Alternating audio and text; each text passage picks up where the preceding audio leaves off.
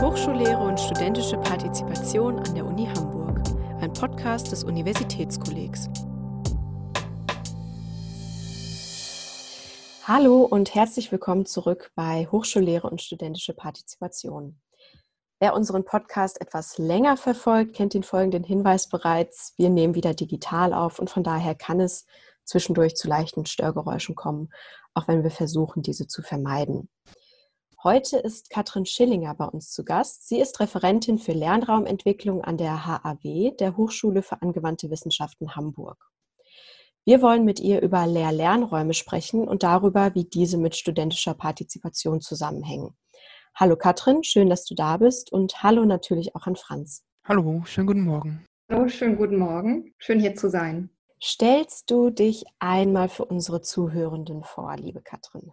Das mache ich gern, liebe Kathi. Katrin Schillinge, mein Name. Ich bin recht frisch im Hochschulkosmos, seit einem guten Jahr an der HAW Hamburg tätig, als Referentin Lernraumentwicklung und habe davor ähm, in der freien Wirtschaft gearbeitet und habe so eine klassische Konzernkarriere hingelegt und mich ähm, früh schon mit den Themen Digitalisierung und Organisationsentwicklung beschäftigt da auch freiberuflich eine Ausbildung zum Change Manager gemacht und als ich dann die ähm, Stellenausschreibung von der HAW gesehen habe, die genau in die Richtung gezielt hat, als es um die Frage geht, wie sieht die Zukunft von Lehren und Lernen im digitalen Kontext aus, auch mit Hinblick auf Organisationsentwicklung, habe ich mich beworben und sehe da, ähm, nun ähm, sammle ich ähm, Erfahrungen, wie es sich anfühlt, an einer Hochschule zu arbeiten. Ja, danke für deine Vorstellung. Und meine erste Frage wäre, um in das Thema überhaupt reinzukommen, welche Lernräume gibt es überhaupt? Das ist eine gute Frage, weil das ähm, erlebe ich jetzt auch in meiner ähm, Aufgabe und in meiner Funktion, dass ähm, das einfach schon auch manchmal ein Begriff ist, der, ähm, den es zu klären gilt. Was wird unter ähm, Lehr Lernräumen verstanden. Und da kann man jetzt ganz klassisch herangehen und sagen, das ist die Unterteilung. Es gibt die digitalen und die ähm, analogen Lernräume, also alles, also wie wir jetzt uns ja auch in einem virtuellen Raum befinden. Dann gibt es den im physischen Raum. Da ist mir dann auch wichtig zu betrachten, dass es eben nicht nur dann die Lehr- und Lernräume gibt, sondern dass auch zusehends Studierende viel Zeit, aber auch Lehrende und Mitarbeitende viel Zeit an der Hochschule verbringen. Das heißt, es braucht auch diese Begegnungs- und Aufenthaltsräume. Wenn wir uns vor Augen führen, wie sich Lehre und Lernen eigentlich von didaktischer Seite in letzter Zeit verwandelt hat und weiter in stetiger Veränderung ist und wir uns dann anschauen, dass so die bestehenden Lehr-Lernräume, wenn wir jetzt mal rein physisch, also wirklich die analogen Räume uns anschauen, dass die ähm, zum Teil in ihre Ausgestaltung und Struktur so der klassische Lehrraum ist, wenn man so will, ja der, der Vorlesungs-, der Hörsaal. Der ist ja in der Konzeption einmal so angelegt, seit Gründung der Hochschule und ist seither ähm, unverändert geblieben, zeigt sich, dass da einfach auch sehr, sehr viel Bedarf besteht, ähm, diese Räume ähm, Minimum auf den Prüfstand zu stellen und zu überarbeiten. In der aktuellen Situation hat der digitale Lehr-Lernraum natürlich nochmals an Bedeutung gewonnen. Wie waren deine Erfahrungen mit diesem Umbruch, der so plötzlich stattgefunden hat, beziehungsweise hat dich das auch in deiner Arbeit stark beeinflusst?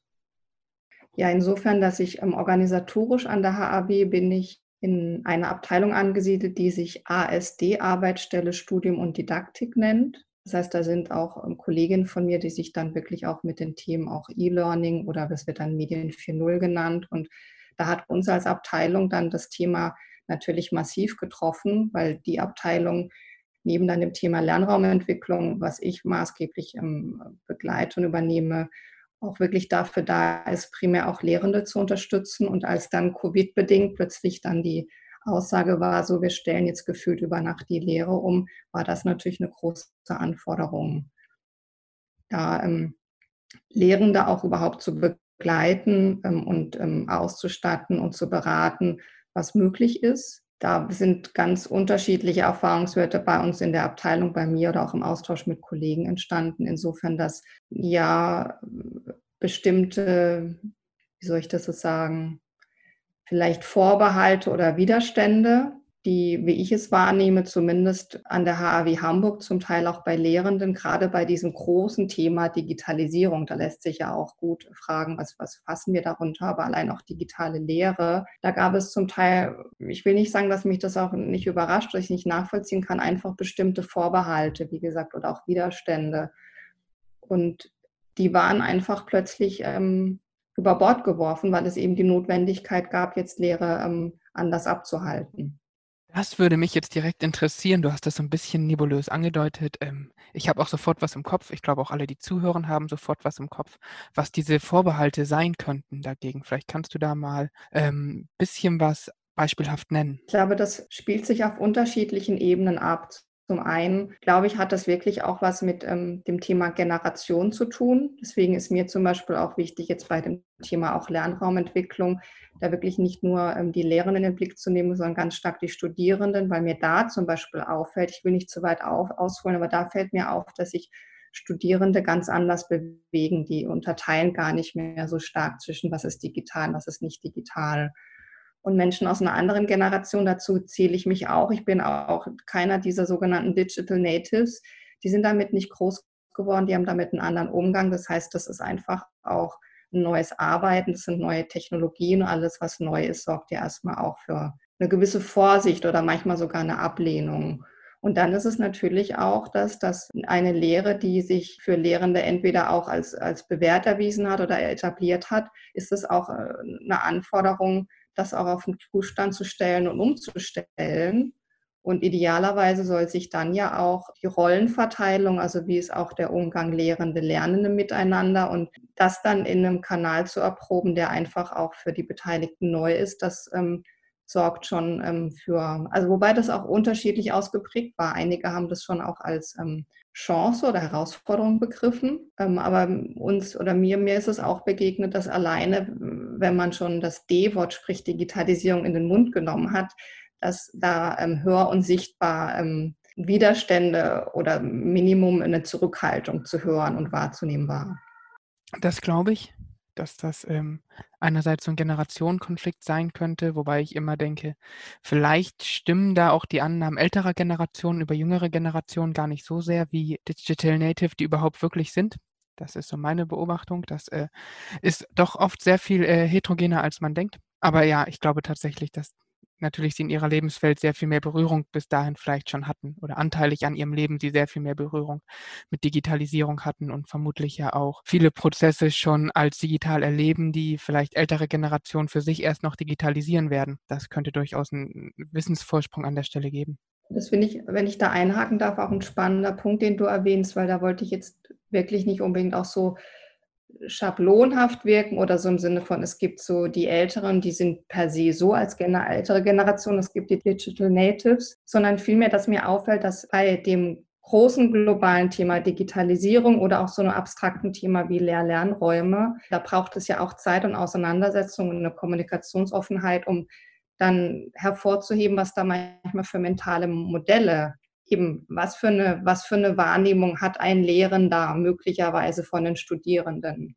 Und wird da vielleicht auch gerne pauschal gesagt, ach ja, aber die Studierenden sind oder die Digital Natives sind. Oder von Studierenden habe ich in einem Kontext, also auch konkret um die Frage von Ausgestaltung von konkreten Lehr Lernräumen, also primär für Studierende an der Hochschule ging, gab es auch eine Aussage, wo, mir, wo ich auch eingehakt habe und gesagt habe, na, aber kann man das, was du in einer Situation, er hat es, der eine Student oder Studierende an einer Möbelausstattung in einem Professorenbüro festgemacht, um zu sagen, na, da sieht man ja so ein bisschen die Hackordnung, was hat der Professor für ein, für ein Büro, in welcher Geschwindigkeit bekommt er die Ausstattung und wie langsam dauern die Prozesse jetzt bei unserem studentischen Lernraum. Und das finde ich ist ja das Spannende, das überhaupt mal offen zu legen, was sind da oft auch schnell für mentale Modelle und wie wird das auch dann zum Teil auch äh, pauschal übertragen. Ich habe das in einer Situation so äh,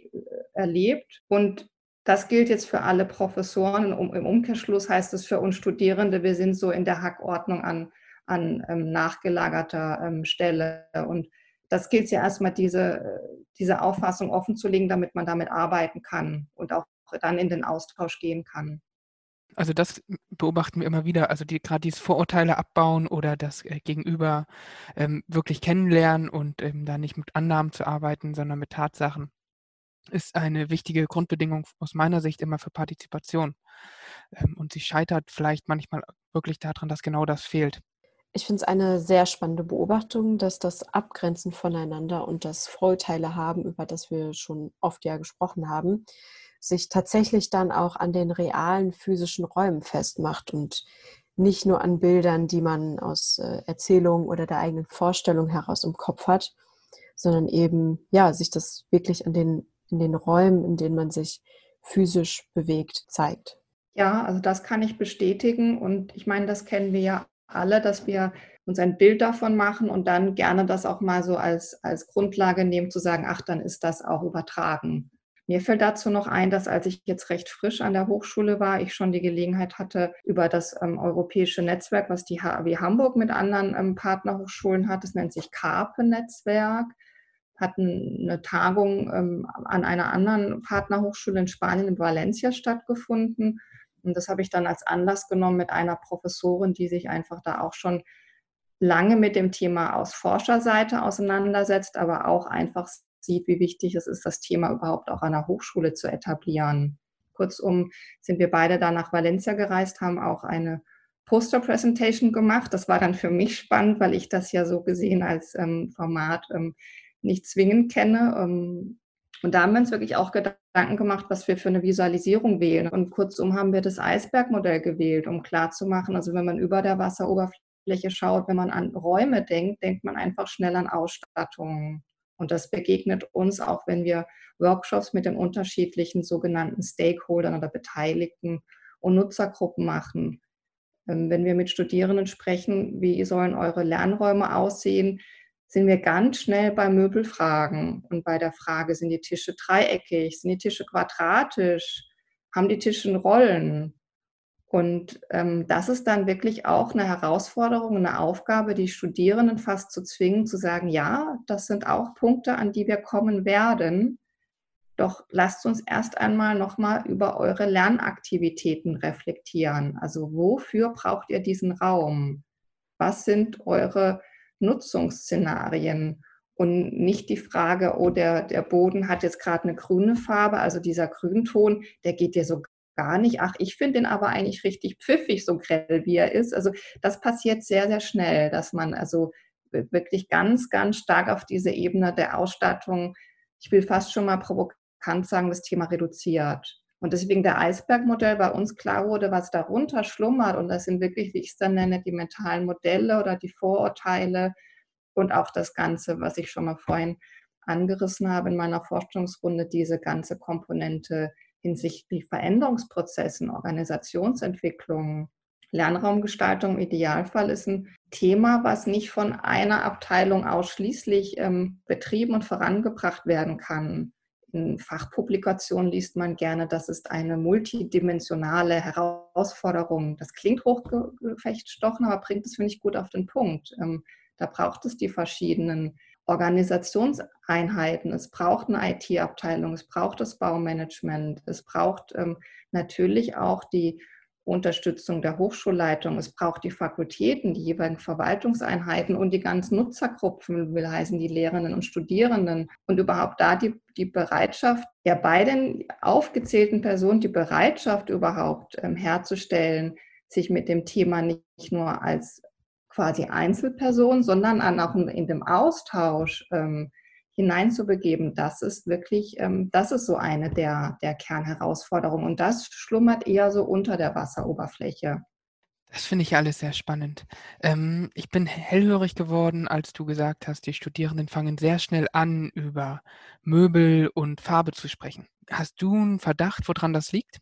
Ja, es kann nur ein Verdacht sein und eine Vermutung, weil ich stecke natürlich nicht in Studierenden drin. Ähm, ich kann mir das so vorstellen, dass es nun mal schlichtweg einfacher ist, ähm, sich mit den Fragen zu beschäftigen, weil die sind auch greifbar und weil es ja auch viel verlangt ist, wenn, wenn man sich jetzt mal anschaut, was haben Studierende auch für eine Karriere oder einen Werdegang hinter sich. Die kommen aus dem Kindergarten, die kommen aus der Schule, fangen an der Uni oder an der Hochschule an. Und das haben Sie da für Lehr-Lernsettings erlebt? Also wie wurde Ihnen da Lernen beigebracht und vor allem auch in welchen Umgebungen, in welchen Räumlichkeiten? Und da würde ich nicht unterschätzen, was das auch für einen prägenden Charakter hat. Und dann zu sagen, jetzt macht euch mal völlig frei davon und überlegt euch mal, ähm, wie das an, also aussehen kann. Das kann zum Teil auch eine Überforderung sein. Und was mich dann auch manchmal ernüchtert, ist zu sehen, wie begnügsam Studierende zumindest auch an der HAW Hamburg dann sind, beziehungsweise zeigt das wirklich auch einfach dann die Herausforderungen, die sich an Hochschulen stellen, wo dann, wir haben jetzt verschiedene auch Studierendenbefragungen gemacht, da kam durchgängig, kamen so ganz basale Anforderungen wie äh, WLAN-Anbindung oder überhaupt Raumnot, also ausreichend Raum. Jetzt kann man sagen, natürlich, Raumnot ist zum Teil ein, ein, ein gesetzter Faktor, weil es, wenn man nicht komplett Neubauten plant, dann ist der Raum vorgegeben. Aber auch da kann man ja kreativ werden, zu überlegen, wie kann man bestehende Räume mehrfach oder anderweitig nutzen.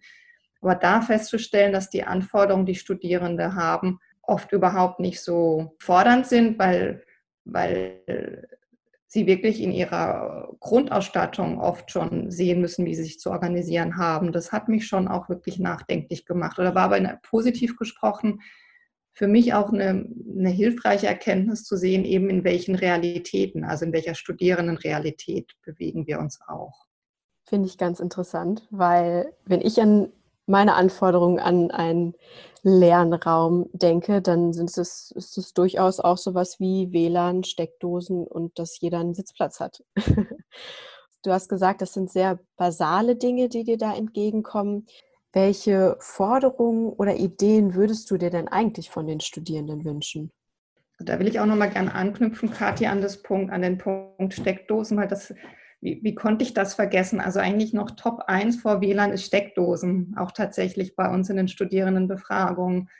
Und da will ich gerne auch mit euch teilen. Das war auch ganz so in meinen ersten Monaten, habe ich in einer ähm, Präsentation von Katja Ninnemann, die auch in dem Thema promoviert hat, ein Bild gefunden, wo eine Studierende wirklich auf einem ganz, un, also nicht unbequem wirken, aber auf einem sehr einfachen Stuhl im Gang saß so zusammengekauert über dem Laptop, wo man, wenn man erstmal nur auf das Bild geschaut hat, sich gefragt hat, warum sitzt die denn da so allein im Gang?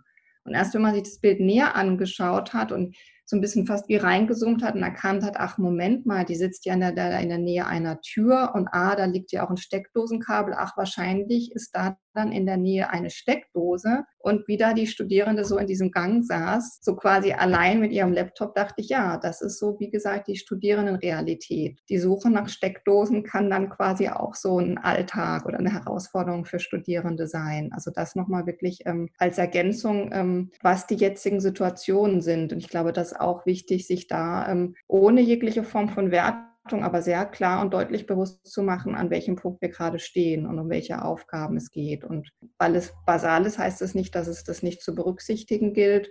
Was, wie gesagt, für mich unter der Wasseroberfläche steht, sind dann wirklich ähm, so Themen, die auch mit ähm, Rollenverständnissen zu tun haben. Also sprich, wie ist das Rollenverständnis von einem Lehrenden? Geht es mehr Richtung auch ähm, Coach? Geht es mehr Richtung Lernbegleitung? Wie ist da so das ähm, die HW Hamburg auch in ihrem Leitbild Lehre bewusst formuliert, es geht um ein Lernen auf Augenhöhe. Also sprich da, wie es auch das ähm, Miteinander zwischen Lehrende und Studierende. Und im Umkehrschluss heißt es für mich, dass da Studierende natürlich dann auch in ihre Verantwortung zu gehen haben, sprich da in der Teilhabe, entweder was wirklich ähm, zukünftiges Lernen anbelangt oder auch die Frage eben, wie sind dann die Räume auszugestalten. Ich habe ja vorhin bewusst erwähnt, das ist möglicherweise manchmal auch sehr überfordernd, weil Studierende geprägt sind davon, dass es äh, in der Schule einen Frontalunterricht gab und es gab einfach verschiedene Reihen. Die Studierende saßen auf den Plätzen. Doch ähm, wenn man sich dann anschaut, wie wir uns alle auch mittlerweile bewegen, gibt es ja schon auch ganz andere Formate der Zusammenkunft oder des Zusammenarbeitens. Und wie gesagt, da glaube ich, kann dann äh, dieser Shift vom Teaching to Learning nur funktionieren, wenn alle an einem Strang ziehen, sprich äh, Studierende, da dann auch in die Verantwortung gehen. Weil was ich damit meine, ist, dass mir da zum Teil auch auffällt, da will ich auch jetzt nicht ähm, pauschal das für alle Studierende sagen, weil wir haben wirklich sehr, sehr engagierte Studierende, die mit uns zusammenarbeiten über die verschiedenen Gremien oder auch die Projekte, die wir anstoßen. Doch zum Teil ist es manchmal auch leichter, einfach zu sagen, ach, das finden wir alles einfach schlecht, das ist aus der Zeit gefallen, wenn wir dann mal wirklich fragen, ja, aber wie sind denn eure Vorstellungen oder was braucht ihr fürs tägliche Arbeiten? Oder was würde euch helfen, was, was unterstützt euch, dann kommt da oft relativ wenig. Und in einer Publikation habe ich sogar den Begriff Konsumhaltung gefunden. Der finde ich, ist es sehr provokant, aber kann man ja rück auch mal in, in, ins Gespräch bringen. Also wie, wie dann die, die, Lehrenden quasi zu verhaften oder, oder in die Verantwortung zu nehmen, zu sagen, hinterfragt und reflektiert euer Rollenverständnis auch ähm, die Studierenden. Und da würde mich auch eure Erfahrungswerte interessieren. Wie gelingt es da, die Studierenden zu packen, tatsächlich in die Teilhabe und in die Partizipation zu gehen und sich wirklich zu beteiligen? Jetzt haben wir eine ganze Menge äh, interessanter Punkte, auf die ich gerne eingehen würde. Und du fließt ja mit so einer Frage ab, ähm, die ich natürlich sofort parieren müsste. Ähm, ich glaube, Studierende zur Beteiligung zu motivieren, ist gar nicht ganz so schwer. Also ähm, wichtig ist natürlich, dass sie eine Sinnhaftigkeit irgendwie erkennen, verstehen, warum ist das wichtig. Und das ist es vielleicht dann wirklich gut, wenn die Grundbedürfnisse quasi in so einem Verständnis von so einer Maslow'schen Bedürfnispyramide auch wirklich befriedigt sind. Also ich glaube, wenn Studierende das Gefühl haben, wir reden hier darüber, wie Räume gestaltet werden können, aber ich kriege halt nicht mal meine Steckdose und meinen Sitzplatz, dann kann ich auch verstehen, dass die Frustration an der Stelle dann auch schon so groß ist, dass sie wenig Interesse haben, darüber hinaus nachzudenken. Also vielleicht müssen diese Grundbedürfnisse tatsächlich befriedigt sein, sozusagen. Ansonsten ist, glaube ich, ein Problem bei Partizipation grundsätzlich sind limitierende Faktoren immer, dass sie entweder sich nicht vorstellen können, wozu sie überhaupt partizipieren können, wie groß der Handlungsspielraum überhaupt ist. Vielleicht fangen sie deswegen auch sehr früh an, über Farbe und äh, Tische zu reden, weil ihnen bewusst ist, das könnte man verändern, das kann man irgendwie in einem IKEA neu kaufen einfach, aber umbauen wissen sie vielleicht gar nicht, wie das funktioniert oder dass ihnen die Kompetenzen fehlen, ähm, weil sie die nicht erwerben konnten bis dahin, was überhaupt möglich ist. Also irgendwie so eine Zukunftsvision zu entwickeln, wie Lernen überhaupt aussehen könnte, alternativ, ist vielleicht etwas, was nicht jede schon mal gemacht hat. Und ich glaube, das sind die Ansatzpunkte, die man grundlegend erst erledigen müsste, bevor man überhaupt über Partizipation wirklich einsteigen sollte. Also mit den Studierenden, was weiß ich, mal ein Planspiel machen in einer Workshop-Auftakt oder so. Wie stellt ihr euch Lehren eigentlich vor, dass sich gegenseitig vorstellen und aufzuzeigen, ähm, was ist da überhaupt möglich? Wie könnte es überhaupt funktionieren? Mir fällt dazu ein, vielleicht als kleine Anekdote, dass gestern jemand sagte, diesen Digitalisierungsschub, den wir jetzt durch die Corona-Pandemie haben, den hätte man ja nicht erahnen können. Und ich so dachte, ja doch, eigentlich schon. Also alle, die sich damit beschäftigt haben, haben gewusst, dass irgendwie zukünftig mehr asynchron und mehr digital gelehrt und gelernt wird und dass das ähm, überhaupt nichts Ungewöhnliches eigentlich ist. Und deswegen waren ja die Ressourcen auch alle so schnell da. Und manche scheint das total überrascht zu haben. Und wenn man diese Menschen vorher gut miteinander ins Gespräch gebracht hätte, das hätte vielleicht auch nicht geklappt ohne den nötigen Handlungsdruck, hätten die einen das vielleicht dann doch auch schon gewusst, dass das kommen kann. Und ich glaube, das gilt für auf Lernräume bezogen auch. Und ich glaube, dass es tatsächlich sehr wichtig ist, die verschiedenen Stakeholder da ähm, gemeinsam denken zu lassen. Also ich glaube, Studierende und Lehrende brauchen sehr schnell die Antwort von der jeweiligen anderen Statusgruppe dazu, ob ihre Gedanken wirklich zielführend sind. Ich glaube, dass Studierende zum Beispiel gerne Zukunftsprojektionen entwickeln würden, von denen sie glauben, dass sie auch aus Lehrendenperspektive Sinn machen. Und auch andersrum. Und deswegen wäre es einfach super und sehr selbstwirksam, wenn beide Statusgruppen gemeinsam darüber nachdenken können, wie könnten Lehr-Lernräume eigentlich aussehen. Und wenn sie eine Vorstellung davon haben, was dort überhaupt möglich ist, dann kann man gemeinsam Wege suchen, wie das möglich ist und da dann tatsächlich in den Partizipationsprozess einsteigen. Und ich glaube, dass es dafür hohe Bereitschaft gibt und genug Studierende, die das mitmachen würden. Ich glaube, dass sich auch über die letzten Jahre sehr das Bild verfestigt hat, dass es an Universitäten nicht genug Platz gibt also, dass man eigentlich schon mit dem Bild im Kopf an die Universität geht, dass man da eine Vorlesung mit 400 Leuten hat und dann sowieso auf dem Gang sitzen muss, wenn man irgendwie zu spät kommt. Das ist zumindest das, was, ähm, woran ich mich sehr gut erinnern kann. Ich war in NRW der Doppeljahrgang, der Abi gemacht hat und da war natürlich das äh, Geschrei sehr groß, dass es ähm, erstmal sowieso nicht genug Studienplätze äh, gibt und dann auch keinen physischen Raum, der groß genug sein könnte für den Andrang, der da kommt. Und ich glaube, dass das ähm, ja von vornherein Studierende oder Neustudierende, Erstsemesterstudierende dann sehr stark beeinflusst, dass sie denken, sie kommen an die Uni und sie müssen da ja eh mitleben, wie es da ist und wie es da aussieht. Und deswegen würde ich dem auch zustimmen, was äh, Franz gerade schon gesagt hat, dass man oft zu solchen Dingen wie der Farbe und den Tischen kommt, weil man das Gefühl hat, dass das eh das Einzige ist, was man irgendwie beeinflussen könnte. Ich glaube, dass Information da ein sehr wichtiger Faktor ist und dass ähm, die Informationen rauszugeben, dass es einen Handlungsspielraum gibt, bei vielen Studierenden gar nicht so ankommt, wie die Information ankommen müsste. Da würde ich gerne nochmal einhaken, weil das ist eine Beobachtung äh, ergänzend dazu, die ich bei allen Menschen mache, auch bei mir selbst manchmal, dass Menschen scheinbar dazu zu neigen, sich selbst im Vorfeld die Argumente kleinzureden und zu sagen, das bringt sowieso nichts, weil und dann die Partizipationsprozesse sozusagen erst gar nicht anlaufen zu lassen und eben dann vielleicht auch manchmal zu denken, in größeren Räumen zu denken, bringt sowieso nichts, weil ich habe ja sowieso schon erlebt, dass ähm, nicht mal genug Seminarplätze in meinem Pflichtveranstaltungen sind und in meinen Vorlesungen sind, wieso sollten wir dann noch jemanden finden, der es uns erlaubt, einen großen Coworking Space anzubieten oder sowas? Und wo ich, wenn ich mich selbst erwische, mir das selbst sagen kann, ansonsten gerne auch anderen Menschen sage, lasst diese negative Argumentation doch offen für die anderen. Also ähm, lasst doch andere sagen, warum etwas nicht geht und kümmert euch darum zu sagen, warum etwas geht, was ihr wollt. Und dann schaut mal, wie weit ihr damit kommt und lasst euch davon überraschen.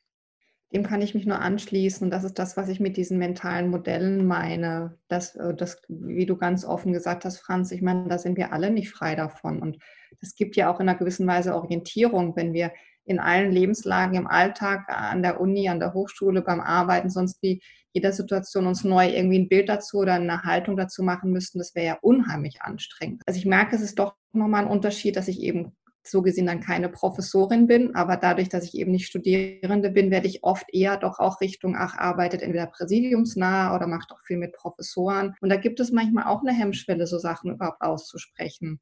So im, Sinne von entweder, ach, aber die ist ja diese Statusgruppe und oder wenn ich was, was von euch auch schon anklang, wenn ich es ausspreche, ändert eigentlich doch auch nicht mehr so viel. Nur das, deswegen ist mir dieser Punkt nicht nur Partizipation, sondern was bei euch auch angesprochen wurde, Kommunikation, Austausch und vor allem auch Transparenz und Offenheit. Und auch so, das meine ich mit einer Klarheit und nicht drumherum reden, weil eben eine Hochschule hat dann möglicherweise in der Wahrnehmung eine Art Raumnot, aber hat einfach auch nochmal den vorhandenen Raum. Und dann gilt es, diesen Raum zu bespielen oder diesen Raum zu hinterfragen oder diesen Raum zu nutzen. Also da nicht irgendwie was zu beschönigen, doch überhaupt erstmal so eine Hemmschwelle abzubauen oder Studierende dazu zu bekommen, dass sie dann auch offen überhaupt ihre Art mentalen Modelle teilen oder zeigen. Das habe ich gemerkt, das braucht einfach auch Zeit oder auch eine Form von Vertrauen.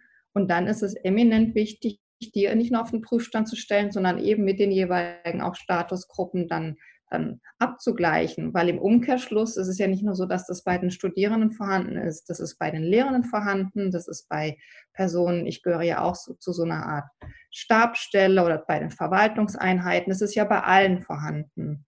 Und ähm, das, glaube ich, ist erstmal überhaupt der Schlüssel, um da dann mögliche auch ähm, unterschiedliche Auffassungen ähm, sichtbar zu machen. Weil im Endeffekt brauchen wir ja wirklich ein geeinigtes Bild und geeinigte Anforderungen, was denn Lehr-, Lern- und Räume der Zukunft auch ähm, bieten und können und möglich machen sollen. Und da passiert schnell, das lese ich nicht nur nach, sondern erlebe ich auch in meinem Alltag so eine Art fast schon wie Parallelentwicklung, dass man entweder parallel ganz stark so Richtung ähm, digitale Lösungen entwickelt oder dann auch analog entwickelt. Nur was wir jetzt ja auch merken in diesen Covid-Zeiten, also jetzt wird ja immer mehr auch dieser Begriff Hybrid verwendet für, wir gehen jetzt nächstes Semester in eine Art hybrides Semester oder wir brauchen jetzt auch hybride Strukturen. Das zeigt sich natürlich auch bei dem Lehr-Lernraum-Thema, weil es wird jetzt zunehmend digitaler doch wir als HAW Hamburg sagen nach wie vor, wir sind bewusst eine Präsenzhochschule. Wir sind das und wir bleiben das. Es gibt Studiengänge, die mit Laboren arbeiten. Das heißt, es wird auch Präsenzphasen, es wird Präsenzunterricht geben. Und da dann auch dafür zu sorgen, dass diese Art Parallelisierung, die schnell entsteht, nicht noch weiter zunimmt, sondern dass Hybrid dann nicht nur einfach so ein Begriff bleibt, sondern wirklich auch mit Leben gefüllt wird oder auch mal geschaut wird, was, was bedeutet das denn oder wie kann das denn funktionieren? Das sehe ich auch als große Herausforderung an. Also da, ähm, das überrascht mich auch mal wieder, wo dieses Hybride herkommt und ähm, was das sein soll. Das klingt für anders, nur nicht so wie bisher. Und dann schauen wir mal. Aber sehr spannend fand ich gerade, als du ansprachst, die äh, Lern Lernräume der Zukunft. Und ähm, da würde mich mal interessieren, hast du ein ideales Bild für einen optimalen Lehr-Lernraum der Zukunft? Also das habe ich deshalb nicht und ich glaube, das kann es auch gar nicht geben, weil ähm, die Kontexte so stark variieren wie ähm, Lehr-Lernen stattfindet. Also zumindest bei uns an der HAW Hamburg. Da sind die Studiengänge wirklich sehr, sehr unterschiedlich. Und für mich gilt es da auch, ähm, den Begriff der ähm, Flexibilität dann mit Leben zu füllen. Der wird auch gerne und schnell verwendet. Die Räume haben flexibel zu sein, doch mit Wissen darum, dass es einfach bestehende Räume geben wird. Also diese Anzahl an Räumen gesetzt ist ist ja dann die Frage, was heißt denn dann Flexibilität? Was bedeutet das konkret? Wie gilt es, das zu herunterzubrechen, dass dann die jeweiligen Lehr-Lernräume, also bei uns kann ich mir nicht vorstellen, glaube ich auch nicht, dass man wirklich dann global sagen kann, es gibt diesen einen idealen Lehr-Lernraum und der ist dann auch für jeden Studiengang so übertragbar. Gibt es denn auch in deiner ja, aktuellen Arbeitserfahrung, sage ich mal, einen optimalen Raum zumindest, nicht einen perfekten, aber einen, ähm, der es schon ganz gut trifft? Also als ich frisch an der HAB Hamburg war, habe ich das genau auch zum Anlass genommen, mir da wirklich verschiedene Hochschulen anzuschauen. Ich finde auch die Frage nicht nur wichtig und naheliegend, aber ist auch gar nicht so einfach zu beantworten, weil auch da gilt, ähm, wonach guckt man denn? Ich habe zum Beispiel eine Hochschule in Heidelberg, die SRH Heidelberg besucht. Die haben sich ähm, auch ähm, unter diesem Begriff der Kompetenzorientierung ein komplettes Konzept äh, überlegt. Das nennen die Core-Konzept. Ich weiß es leider nicht, für was die Abkürzung im ausführlich steht und haben danach wirklich die ähm, Lehr-Lernräume gestaltet. Was mir da dann noch einfällt, als mir der eine Professor ähm, die Räume gezeigt hat, was ich auch einen wichtigen Punkt finde, es braucht auch eine sogenannte Raumkompetenz, weil wir sind dann wirklich durch die Räume gegangen, die wirklich groß gestaltet waren, die ähm, unterschiedliche Möglichkeiten boten und der Raum war zu der Zeit auch wirklich wenig besucht und hat mir dann den Raum gezeigt, hat gemeint, also man kann damit wirklich im Seminare machen, der ist groß genug gehalten, um das auch als Coworking Space zu nutzen oder Begegnungsort, Wissenschaft, Wirtschaft. Also die haben sich viele Gedanken gemacht, welche Settings in diesem Raum möglich sind. Und als wir den Raum betreten haben, war der Raum ähm, tatsächlich, wie man es eben von, von Schulklassen oder von Vorlesungen kennt, quasi möbliert. Und das ist das, was auch der Professor dann zu mir meinte, ja, auch da brauchen die Beteiligten, sprich auch gerade die Studierenden, eben diese Raumkompetenz, was ich auch eingangs meinte, wenn die wirklich über zehn Jahre geprägt wurden, naja, aber das Lernen findet nun mal immer einfach, ich sitze die ganze Zeit auf meinem Stuhl und das sind vier feste Reihen und die Lehrkraft steht da vorne fest, dann ist das einfach das gewohnte Setting, was die, was die Personen mitbringen und sprich da überhaupt dann auch so eine Raumkompetenz zu vermitteln. Ich glaube, das hilft, was Franz vorher noch angesprochen hat, wenn man nach den basalen Bedürfnissen, die man erfüllt und dafür ja auch für eine Form von Glaubwürdigkeit sorgt, da dann gemeinsam mit Studierenden wirklich das entwickelt, bin ich schon davon überzeugt, dass auch in so einer Ausarbeitung, in einer Entwicklung eine Raumkompetenz entstehen kann. Und ähm, das ist mir, wie gesagt, bei der SRH Heidelberg aufgefallen. Es gibt die HDM, die Hochschule der Medien in Stuttgart. Die haben nochmal einen anderen Ansatz. Die haben eine ganz, ganz große Fläche. Ich glaube, das sind an die mehrere tausend Quadratmeter kann, lass mich jetzt nicht lügen, ich kenne die genaue Anzahl nicht. Und die nutzen diese Fläche wirklich, um ständig, und das ist wirklich jetzt schon wieder konkret auch die, die, die Ausstattungsebene mit verschiedenen Möbellösungen diese Fläche zu bespielen, wo dann Studierende wirklich dann auch die Möglichkeit haben, gleich da in verschiedenen kleinen Großgruppen diese neuen Lösungen zu testen und dann auch äh, zu spiegeln, das gefällt uns gut oder das können wir dafür nutzen. Und da gibt es dann ja auch Aha-Momente, dass mal bestimmte Inseln angeschaffen werden für ähm, einen bestimmten Zweck und Studierende dann doch nochmal ganz andere Nutzungsszenarien darüber entwickeln. Das fand ich auch spannend, hat aber wieder, wie gesagt, einen anderen Schwerpunkt. Ja, dann gibt es einfach auch, wenn man ja wieder eher europäisch oder international guckt, schon auch so verschiedene Lösungen, die dann auch ganz stark Richtung so Makerspace oder Coworking Space gehen. Da fällt mir Eindhoven ein, ähm, die TU Delft, der ganze skandinavische Raum. Da glaube ich, können wir deutsche Hochschulen uns auch, wenn wir da so ein bisschen dann da über den Tellerrand gucken, als unseren europäischen Nachbarn auch viele Inspirationen holen. Wir haben es in unserem Gespräch bisher schon so ein bisschen angeschnitten, aber noch nicht äh, pointiert quasi äh, ausgesprochen, und zwar wie die Einbindung der Studierenden und die Zusammenarbeit mit den Studierenden in diese Prozesse der Raumentwicklung eigentlich aussieht. Kannst du uns ja da einfach noch was zu ähm, deiner Arbeit und dieser Zusammenarbeit erzählen? Ja, gerne. Also das hat ganz unterschiedliche Formen und passiert auf unterschiedlichen Arten und Weisen. Zum einen haben wir tatsächlich ähm, vorhandene Lernräume an einzelnen ähm, Departments an der HAW Hamburg, die es zu überarbeiten gilt. Und da arbeiten wir dann wirklich ganz konkret mit den jeweiligen Studierenden der Studiengänge oder dann auch den beteiligten Gremien, heißt Fachschaftsrat ähm, und dann aber auch wieder Gremien von Lehrendenseite zusammen und sind da wirklich im Prozess, dass wir jetzt diese Räume nachdem wir diese Phase durchlaufen sind und nicht gleich in die Ausstattungsebene, sondern nochmal geguckt haben, was sind jetzt da auch nicht nur aktuelle, sondern auch ähm, zukünftige Lernaktivitäten, haben wir da ganz klassisch erstmal unterteilt. Es soll ähm, quasi Lernräume, sogenannte stille Lernräume für Einzelarbeitsplätze und Gruppenarbeitsplätze geben und sind jetzt da gerade im Prozess, diese basalen Aufgaben, sprich Steckdosen, WLAN, die ganze Grundlagen zu legen und dann da weiter einzusteigen. Dann nutzen wir die Gelegenheit über Professoren, die da einfach über ähm,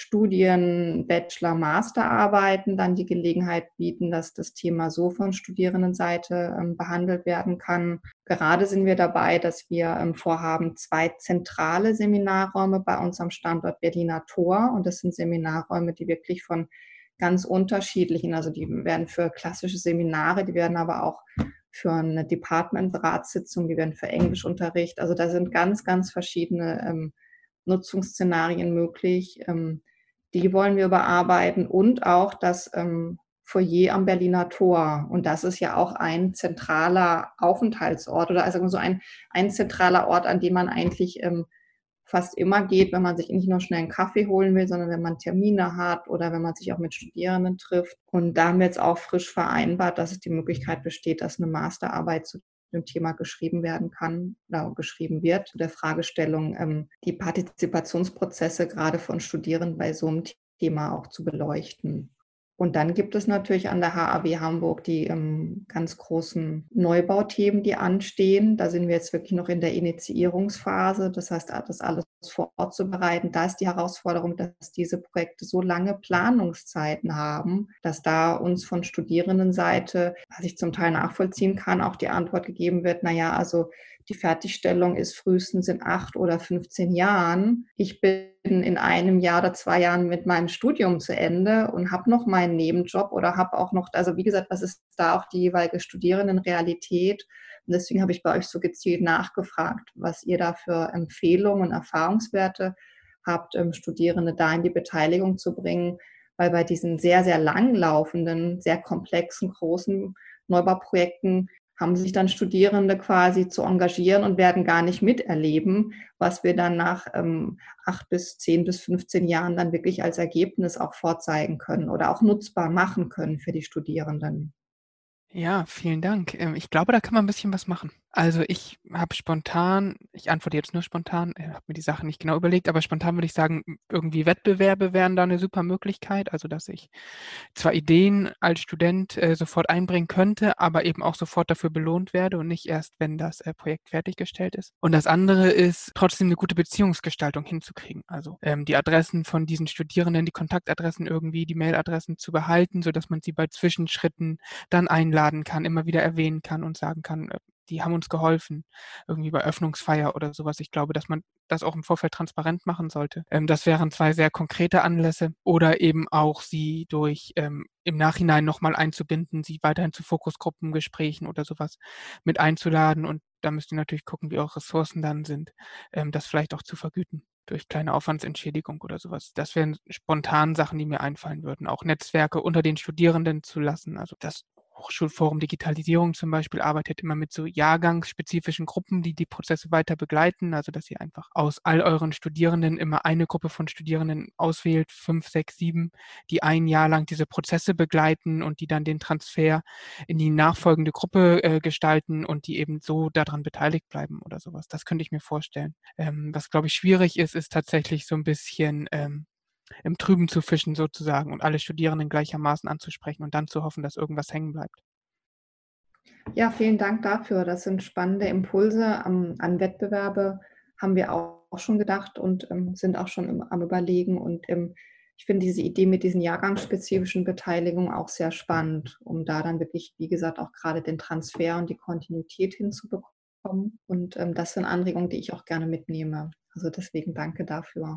Dann erzähl uns gerne, wie es weitergeht. Ähm, das hatte ich jetzt zu Beginn unseres Gesprächs noch gar nicht so ähm, erwähnt. Ähm, ich bin ja gar nicht zwingend als Referentin Lernraumentwicklung eingestellt, sondern meine Stelle ist aus einem Design Thinking Prozess ähm, entstanden, als die HAW Hamburg einmal ein DS Academicus genutzt hat mit dem Schwerpunkt Welt im digitalen Wandel, Ideen oder zukünftige Ideen für Studium und Lehre. Und im Design Thinking wird ja mit Prototyping gearbeitet. Das heißt, am Ende waren auch vier Prototypen vorhanden.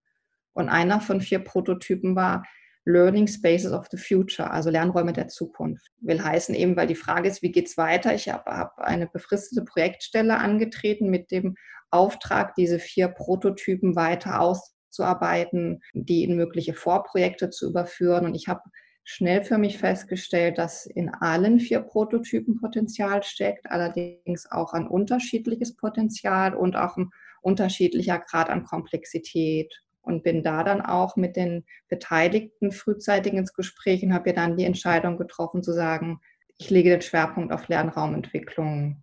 Und jetzt ist wirklich tatsächlich die, die Frage und auch die Herausforderung, weil, wie gesagt, die, die Stelle ja eine andere Ausrichtung hatte, wie kann es und soll es mit Lernraumentwicklung an der HAW Hamburg ähm, weitergehen? Und wenn ihr mich fragt, glaube ich, ist da, um die Frage zu beantworten, eine ganz, ganz große Herausforderung, die Hochschulleitung einfach von der Notwendigkeit und Nachhaltigkeit und der Bedeutung dieses Themas zu überzeugen und sprich das Thema auch strategisch zu verankern. Und deswegen habe ich so weit ausgeholt, weil das insofern eine Herausforderung Herausforderung ist, dass in der Wahrnehmung von den Entscheidern ist es manchmal noch so, ach ja, das ist ja die Person, die mit diesen vier Prototypen arbeitet. Oder ach, das ist die Person, die mit dem Design Thinking zu tun hat. Mein Ziel ist und mein Wunsch ist, dass es uns gelingt, eben Lernraum ähm, Entwicklung nachhaltig, langfristig, strategisch an der HAW Hamburg zu etablieren Gerade sind wir auch dabei, eine Lernraumstrategie vorzubereiten und zu entwickeln,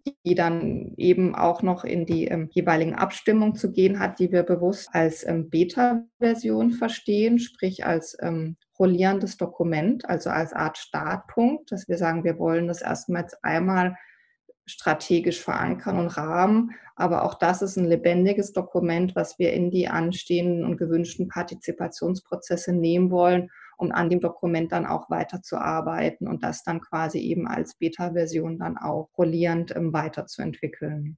Das sind doch spannende Aussichten. Ähm, es ist, scheint sich immer wieder zu wiederholen, hier auch in diesem Podcast, in unseren Gesprächen, dass Menschen, die aus unserer Sicht spannende Projekte machen, sonst würden wir sie ja nicht einladen und die auch mit Begeisterung von ihren Projekten erzählen, zum Abschluss sagen, sie wissen nicht genau, wie es weitergeht, weil ihre Projektstellen auslaufen. Das hatten wir bereits im letzten Gespräch, das hatten wir auch davor schon und das ist auch immer die Stelle, wo wir sagen, geht uns ähnlich, wir stehen vor genau der gleichen Herausforderung. Wie überzeugen wir Leute davon, ähm, dass es uns braucht? Also da fühlen wir uns alle verbunden, scheinbar. Ich wollte gerade sagen, das ist, ich weiß nicht, wie es euch geht, das kann ja manchmal auch was Tröstliches haben, dass wir da alle in einer gewissen Weise im gleichen Boot sitzen. Und das ist für mich tatsächlich auch gerade wirklich eine Lernkurve und was Neues. Da wird auch in der Wirtschaft sehr viel Projektarbeit gemacht, aber eben nicht in diesen oft drittmittelfinanzierten befristeten Projektstellen. Und so tröstlich das sein mag, dass wir alle in einem Boot sitzen, wünsche ich uns doch allen das, weil ich eben eure Themen auch für sehr relevant und wichtig halte, dass es uns da allen jeweils und auch gemeinsam gelingt, dann die jeweiligen Entscheider auch davon zu überzeugen, dass die Themen nicht nur für hier und jetzt, sondern auch gerade für die Zukunft wichtig sind. Ja, ich finde auch, dass es was Tröstendes hat, dass es anderen auch so geht. Vor allen Dingen, weil es deutlich macht, dass es wenig mit der eigenen Bedeutung zu tun hat oder auch mit der eigenen Arbeit, sondern dass ähm, an Stellen darüber entschieden wird, auf die man selber, also wir zumindest, ich weiß nicht, wie es dann bei dir ist, kaum einwirken kann. Also die Entscheidungen werden auf ganz anderen Grundlagen getroffen.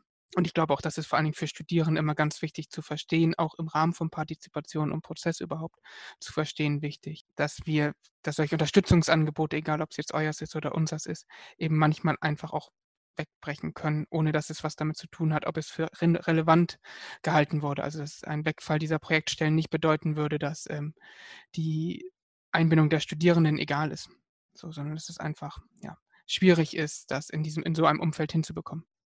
Zum Abschluss habe ich dann auch noch eine Frage an Franz. Und zwar weiß ich, dass ihr im Team euch ja auch schon mit Lehr-Lernräumen beschäftigt habt und ein Paper veröffentlicht habt und auch ein Online-Self-Assessment, also ein OSA, dazu erstellt habt. Hast du in unserem Gespräch jetzt viel dazu wiedererkannt oder war euer Fokus ein anderer? Äh, inhaltlich schon ein bisschen. Wir sind natürlich, ähm, oder was heißt natürlich, aber wir sind ja sehr auf Lehre fokussiert direkt. Also wie kann, wie wirkt der Raum auf die Lehre? Wie können Studierende an ihrem Raum konkret etwas verändern, um somit auf die Lehre auszuwirken? Und unser OSA vor allen Dingen, der basiert auf dem Paper, das du gerade ansprachst, zu Lehr-Lernräumen in ähm, Lernwelten der Zukunft, heißt der Artikel, glaube ich, oder die Veröffentlichung. Ähm, da geht es dann darum, was könnten Studierende ganz konkret tun, um am Raum zu partizipieren. Da geht es um bestehende Räume, also nicht nur sich umsetzen, aber vielleicht den Lehrenden zum Beispiel mal anzusprechen und zu fragen, ob man die Tische für das Seminar umstellen kann, Gruppentische bilden oder nicht bilden. Sowas kennt man ja auch aus der Schule sogar noch. Ähm, für die Lehrenden ist es, glaube ich, ganz spannend, sich da mal durchzuklicken, um zum Beispiel für sich zu reflektieren. Muss ich als Lehrender immer im Raum so präsent auf meinem Lehrerplatz sozusagen vorne vor der Tafel sitzen oder kann ich nicht auch mal alles so ein bisschen umräumen, dass es irgendwie mehr auf Augenhöhe auch schon in der Raumstruktur ist und ich da nicht so eine Sonderrolle habe?